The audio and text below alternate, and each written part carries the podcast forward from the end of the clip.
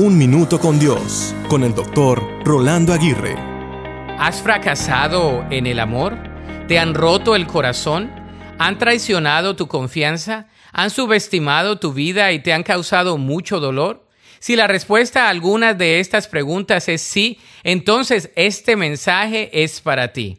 Aunque el ser humano sea egoísta, traicionero y orgulloso por naturaleza, aún se puede creer en el amor. Dios es amor y el que ha conocido a Dios puede conocer el verdadero amor. Su amor es infinito, incondicional e inquebrantable. Su amor es eterno, es inmensurable y muchas veces indescriptible. Pero si tu corazón ha sido roto, Dios también lo puede sanar. Él es experto en sanar las heridas más profundas del alma.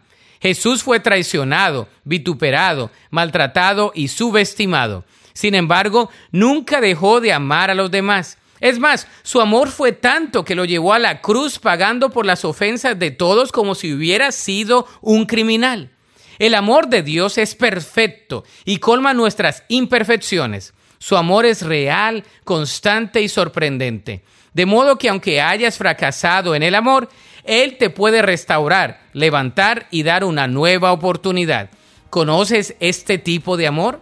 La Biblia dice en Primera de Juan 4:18, sino que el amor perfecto echa fuera el temor. El que teme espera el castigo, así que no ha sido perfeccionado en el amor. Para escuchar episodios anteriores, visita unminutocondios.org.